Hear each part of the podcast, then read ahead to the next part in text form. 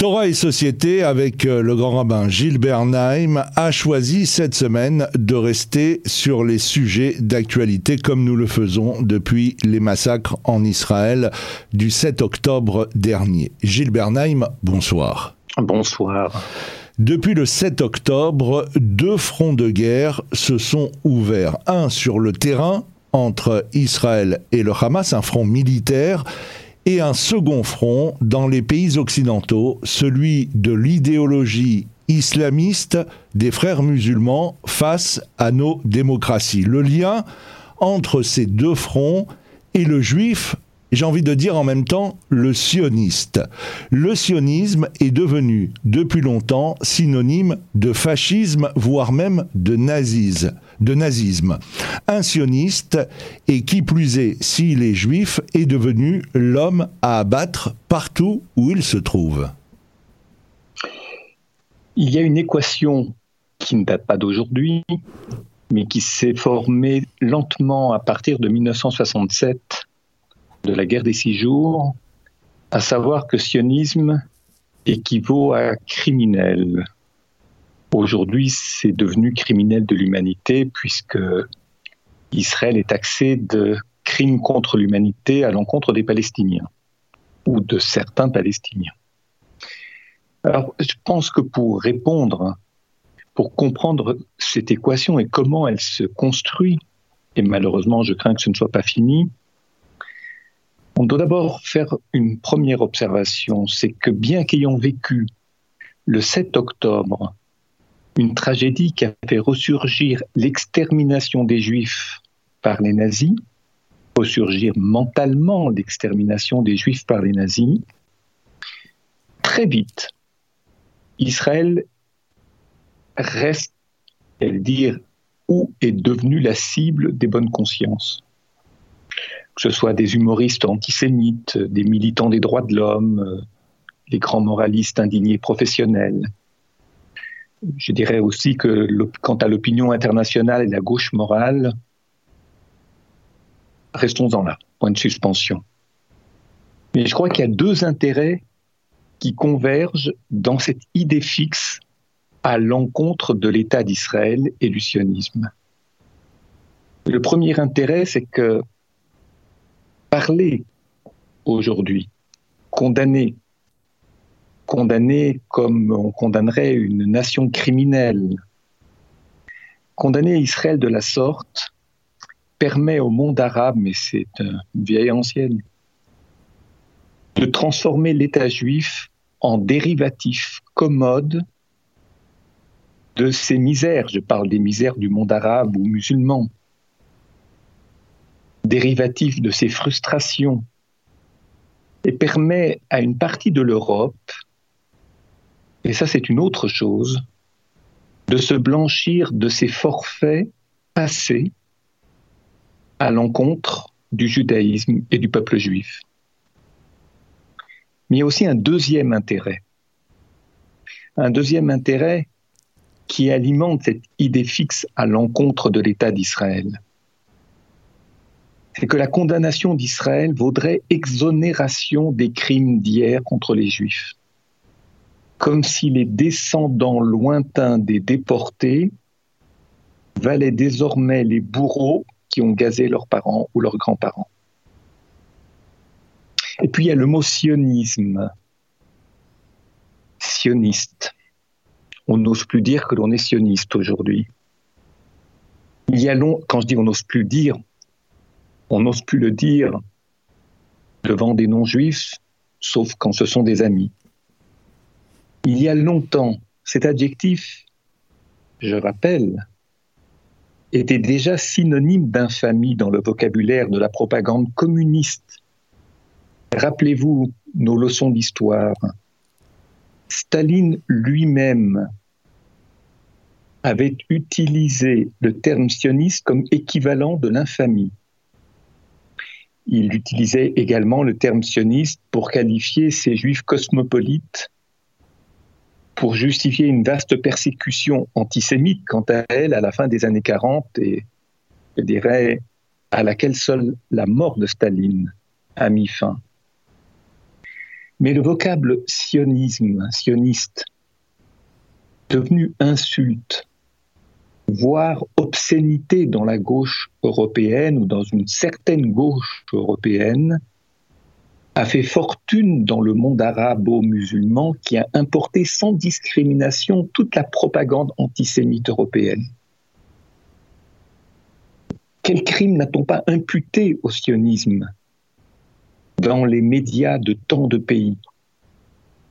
Rappelez-vous, ce n'est pas si ancien pour les moins jeunes d'entre nous. Rappelez-vous cette résolution du 10 novembre 1975 adoptée par l'Assemblée générale des Nations unies. Mhm. Yasser Arafat était présent, hautement présent, le bras levé. Pour parler du sionisme, une forme de racisme et de discrimination raciale, je mets cette expression entre guillemets, qui était utilisée à l'époque. Je ne parle pas des théories complotistes sur les Twin Towers, les caricatures de Mahomet, le sida et tant d'autres choses où l'on a évidemment taxé les juifs d'être aux commandes. Complotistes. Cette intellation infamante, celle de 1975 que je viens de rappeler, désigne désormais quiconque juge normal aujourd'hui l'idée d'un État juif puisqu'il est coupable d'être. Il n'est pas question de minimiser l'idée que l'État juif, l'État d'Israël, est loin d'être irréprochable. Il possède son lot de fanatiques, d'extrémistes, d'erreurs. Mais regardons quelle passion suscite cette guerre d'Israël contre le Hamas. Si on la compare aux guerres africaines, où les victimes se comptent par centaines de milliers sans mobiliser les consciences outre mesure, à croire que dans, euh, dans la sphère médiatique, la vie d'un Palestinien vaut mille, cent mille fois plus que celle d'un Africain. Ça, c'est une première remarque. Et j'aurais pu multiplier les exemples pour illustrer cela. On est passé de l'idéalisation du juif et d'Israël consécutive à la révélation du génocide qu'est la on est passé au dénigrement. Mais alors, comment on l'explique? Écoutez, la calomnie d'Israël, effectivement, aujourd'hui, suit de bien près l'idolâtrie des victimes de la Shoah. À l'échelle de la grande histoire, c'est peu de temps. 1945, 2023. 1948, 2023. Je dirais comme si jusque-là, jusqu'à la création de l'État d'Israël, mais surtout à partir jusqu'à 1967, Israël, l'État juif était perçu ou donnait l'image d'un juif, juif du kibbutz, juif socialiste, qui a le sens de la justice et du partage. Mais dans la mémoire de beaucoup de gens, le juif était humble, ou avait été humble et persécuté. Mais à cette image, à partir de 1967 tout particulièrement, s'est substituée celle, allez, employons les grands mots, du colon arrogant et agressif, entre guillemets. Jusque-là, on admirait le juif déraciné, vagabond, témoin exemplaire de la condition humaine. Et pour répondre à votre question, aujourd'hui, on le vomit en tant que citoyen ordinaire d'une nation qui défend chèrement sa peau. On en veut aux Juifs, je le pense. Et ce n'était pas la seule raison pour laquelle on en veut aux Juifs. Mais ici, on en veut aux Juifs d'être sortis de leur faiblesse, d'embrasser la force sans la crainte.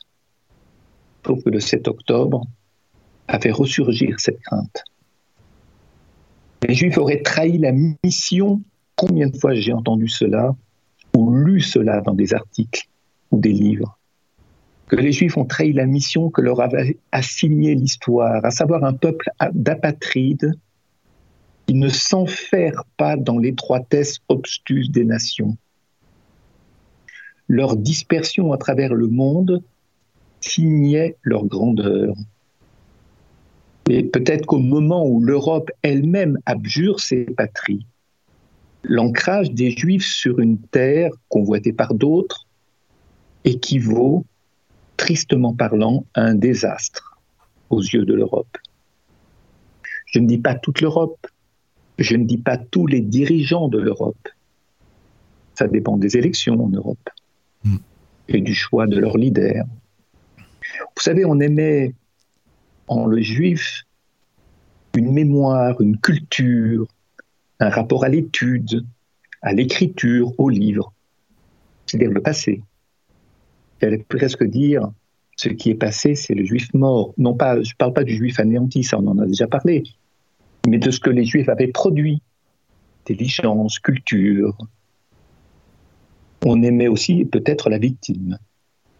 J'allais presque dire projection christique, l'innocent, victime. Quelle est la faute principale d'Israël aux yeux de tant de gens qui n'aiment pas le sionisme, qui n'aiment pas l'État d'Israël et qui, au travers de ça, n'aiment plus les Juifs? Je me demande dans quelle mesure, si on ne reproche pas aux Juifs, avec l'État d'Israël, d'avoir réécrit le scénario auquel l'Europe avait confiné Israël.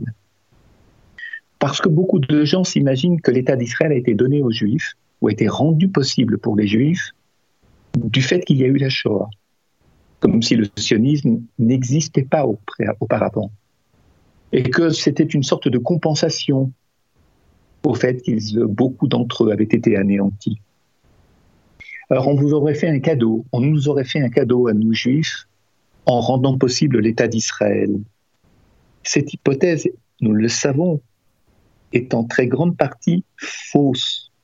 Il faut connaître un tant soit peu l'histoire du peuple juif et l'histoire du sionisme pour en être conscient. Beaucoup de journalistes ne la connaissent pas, cette histoire. Hmm. Et alors on nous reproche de ne pas consulter l'Europe, qui serait en quelque sorte notre généreux donateur, de ne pas le consulter ou de ne pas accepter ses suggestions aujourd'hui comme si Israël avait perdu désormais le droit de demander des comptes à l'Europe. C'est-à-dire que de ce fait, Israël a perdu le droit de demander des comptes à l'Europe. Nous sommes débiteurs. Vous savez, c'était à la naissance de cet État, c'était une nation de paria. Israël est devenu dans l'opinion publique européenne le paria des nations. C'est un des États les plus détestés au monde. Des enquêtes, il y a des livres, il y a des articles sérieux qui ont été écrits. Je voudrais terminer, et je m'excuse de répondre aussi longuement à la question importante que vous m'avez posée.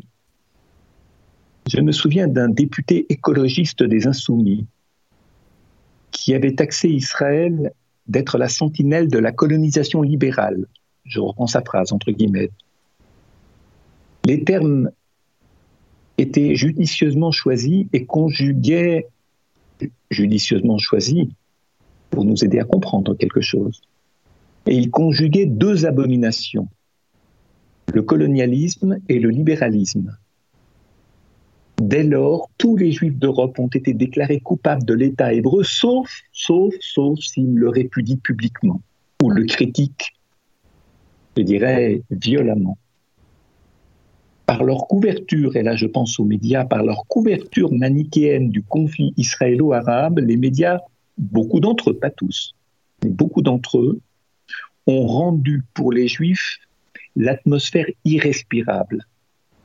Et je pense qu'ils portent une responsabilité, je ne saurais dire si elle est écrasante, et je n'en pense pas moins, dans le sentiment d'inquiétude qui est celui des juifs depuis maintenant un certain nombre d'années. Nous évoquions euh, le sionisme et le fait que les sionistes et par extension euh, les juifs aujourd'hui sont euh, devenus, je dirais pratiquement des criminels de l'humanité pour reprendre votre expression. Mais il y a aussi, et, on le constate encore ces, derniers jours, une volonté de mettre en parallèle les l'événement euh, indicible qu'a été la Shoah avec euh, ce que vivent les euh, Palestiniens. Et on entend des mots de génocide, de nettoyage ethnique, on entend beaucoup de choses où aujourd'hui, et ça vous l'avez dit dans, dans, la première partie de, de cette émission, on veut faire passer l'Israélien et donc le Juif héritier de euh, la Shoah et du traumatisme qui a été la Shoah pour aujourd'hui un bourreau utilisant les méthodes des nazis pour opprimer, voire pour annihiler les Palestiniens. Oui, écoutez, il y a eu la conférence de Durban en Afrique du Sud qui a donné lieu à une débauche en 2000, qui a donné lieu à une débauche de haine antisémite. Et à partir de là, le juif de la diaspora était sommé de proclamer haut et fort son aversion à l'égard du sionisme, ou pour le moins des dirigeants de l'État d'Israël. Mais je voudrais rester sur votre question. Quand le juif, entre guillemets, ce sont des termes que je ne reprends pas pour mon compte, bien évidemment, mais ce sont des termes qui sont utilisés, malheureusement. Quand le juif opprime ou colonise, entre guillemets, aujourd'hui, il se transforme aussitôt en nazi. Il n'y a pas de demi-mesure l'ancienne victime est devenue tortionnaire à son tour. Mais ce détail, et il est intéressant, il est devenu un tortionnaire qui reproduit exactement les traits de son ancien bourreau dans l'Allemagne des années 30 puis 40. Pratiquement le syndrome de Stockholm. Hein euh, absolument, absolument. Et vous savez, lorsque on emploie aujourd'hui pour parler du siège de Gaza, qui équivaudrait au siège du ghetto de Varsovie, ou que l'on parle des juifs, des Israéliens comme des nazis, des tortionnaires, et que le mot Auschwitz réapparaît, j'ai très envie de dire que ce mot Auschwitz rend fou un certain nombre de gens qu'il produit du délire, une forme de délire. D'abord, je voudrais rappeler, pour notre culture générale, que, sur un tout autre registre, et dans une toute autre humanité, c'était une erreur du moment, elle a été corrigée par la suite. Mais je me rappelle, je crois que c'était en 1979, au début du mandat de Jean-Paul II, les propos du pape à Auschwitz, où il rendait visite, qui avait parlé d'Auschwitz comme le nouveau Golgotha, comme si le Christ était mort une deuxième fois là-bas. Nous savons quoi en penser. Le malheur juif des années 40, pour parler d'Auschwitz, pour parler de la Shoah, qui sont des termes qui reviennent si souvent, mais contre Israël, qui est devenu le tortionnaire, le bourreau, et le Palestinien qui est devenu la victime. Le malheur juif des années 40 est devenu une sorte de mesure, et je voudrais expliquer cela, d'un malheur qui est revendiqué par beaucoup trop de gens. Si vous voulez, le mot Auschwitz fascine aujourd'hui non comme une abomination, mais comme un, j'allais presque dire un trésor, pardonnez-moi l'expression, je la mets entre guillemets, elle est maladroite, mais je l'utilise quand même, dont on croit possible de retirer des avantages. Vous savez, il y a des gens qui se sont fait passer pour des déportés, rentrés de déportation d'Auschwitz, qui ont écrit des livres, puis c'est avéré que c'était des usurpateurs. C'est-à-dire qu'en fait, ils voulaient se revêtir de ce symbole de l'horreur pour connaître un destin hors pair. C'était comme une sorte d'obsession qui témoigne d'esprit dérangé, qui se faisait passer pour des rescapés des camps nazis. C'est-à-dire que j'ai l'impression, et j'essaie de l'exprimer en des termes aussi clairs que possible, être victime du plus grand mal que l'humanité ait produit, et pouvoir en témoigner, c'est non seulement une banalisation du génocide, Mais ça atteste d'une sorte de fascination pour ce mal absolu, comme si ce mal absolu, eh bien, obligeait les autres à reconnaître en vous quelqu'un qui, pour avoir tellement souffert, mérite d'être privilégié, c'est-à-dire qu'on lui offre des droits, mais peu de devoirs, et parfois pas de devoirs. Et là, il y a un révisionnisme qui monte dans le monde, et en particulier en Europe. C'est un révisionnisme qui n'est pas seulement celui qui ne croit pas à la Shoah. C'est un révisionnisme qui ne croit pas aux Juifs, mais je pourrais ajouter pour les crimes génocidaires ou aux Cambodgiens. Rappelez-vous le nombre de Cambodgiens qui ont été anéantis par Pol Pot, ou bien les Tutsis, ou à une autre échelle les Arméniens. Et on veut mettre à la place de ces victimes les Serbes, les Hutus, les Palestiniens et d'autres. Il y a une sorte d'interversion des morts pas de l'événement, des morts. On remplace des morts par d'autres morts, comme si ces autres morts qui remplacent les premiers méritaient pour le moins d'avoir, je dirais, la même considération que celle qui avait été accordée aux victimes de la Shoah. Eh mais vous parlez des victimes, euh, il y a euh, la même discussion sur euh, l'héritage mémoriel. Hein C'est tout à fait concurrence des victimes et héritage mémoriel on est tout à fait sur ce registre. C'est-à-dire qu'en fait, si je vous dis, si j'exprimais mon, mon arrière-pensée ou mes arrière-pensées, en agissant de la sorte, on souhaite dérober à la victime absolue de hier, j'allais presque dire son habit, pour s'en revêtir à son tour, pour l'affubler d'une éminence morale. Je change de vocabulaire, une splendeur tragique dont la victime semble jouir. Alors je le dis autrement, plus simplement. C'est comme si la souffrance donne des droits et qu'elle devient de la sorte une source de droits au pluriel c'est quelque chose que l'on entend de plus en plus. Et si je faisais une remarque en passant, je dirais que la souffrance était génératrice de rédemption dans le christianisme, jadis. Mm. Désormais, la souffrance devient génératrice de réparation, parce que ça permet d'obtenir des réparations et des droits nouveaux, légitimes souvent, parfois ou souvent, mais qui n'exonèrent pas les dites victimes de leurs devoirs. C'est ça qui est important. Maintenant, je me demande dans quelle mesure celui qui se revêt de cet habit, drôle de titre, de la plus grande souffrance, à savoir être comme les victimes d'Auschwitz, si ce n'est pas pour lui une manière de s'emparer aussi du pouvoir, serait-il symbolique?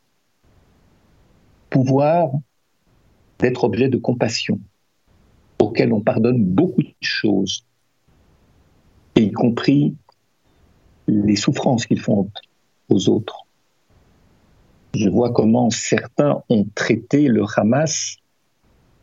Oui, on condamne les crimes du Hamas, mais vous comprenez néanmoins, point de suspension. Vous savez, ça donne l'impression que ceux qui s'affublent de ce titre de victime victimes comme les victimes du nazisme, les victimes d'Auschwitz.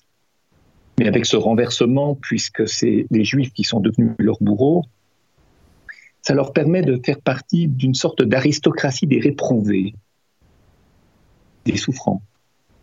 Comme s'il fallait mettre en scène sa propre détresse qui permet d'éclipser celle des voisins et devenir quelqu'un de méritant vis-à-vis duquel on est d'autant plus redevable. Je le dis sans acrimonie, sans dureté, et je dirais avec beaucoup plus de doutes que d'autres peuvent en avoir ici en Israël. C'est aussi ce qui se passe vis-à-vis des Palestiniens. Je ne suis pas sûr qu'on leur rende service. C'est-à-dire que la question de savoir s'il faut ou non un État palestinien est une question que l'on peut se poser à certaines conditions, à condition que l'on ne donne pas que des droits, mais aussi des devoirs, et que l'on puisse s'assurer que ces devoirs seront remplis, rigoureusement remplis. Non, c'est la mort d'Israël, la disparition d'Israël, la mort du peuple juif. D'Israël d'abord, et ailleurs probablement aussi.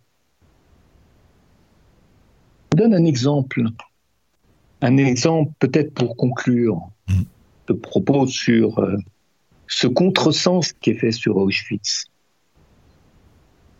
Tariq Ramadan, c'était il y a longtemps, mais il ne le dit pas très différemment, différemment aujourd'hui. Il suffit de consulter YouTube pour se rendre compte. Tariq Ramadan était à l'époque conseiller auprès de Tony Blair. Il a dit un jour, je parle de Tariq Ramadan, que le sort des musulmans aujourd'hui est semblable à celui des juifs des années 30. Ça veut dire quoi? Ça veut dire que critiquer l'islam, c'est endosser l'habit du bourreau hitlérien. Ça veut dire aussi que les mémoires blessées entrent en concurrence, comme vous l'avez évoqué tout à l'heure, au nom de l'affront maximal, on utilise années 30, qui dit années 30, conduit à Auschwitz, bien évidemment. D'autres que Ramadan assimile peu ou prou le système colonial à une anticipation du Troisième Reich. Là, on n'est pas chez Ramadan, on est, je dirais, chez les wokistes. Mais nous en parlerons dans une autre émission peut-être, tout est dit. Mais c'est un autre sujet, la place du révisionnisme dans le mouvement workiste qui touche à l'antisémitisme aujourd'hui. Mais c'est un sujet en soi.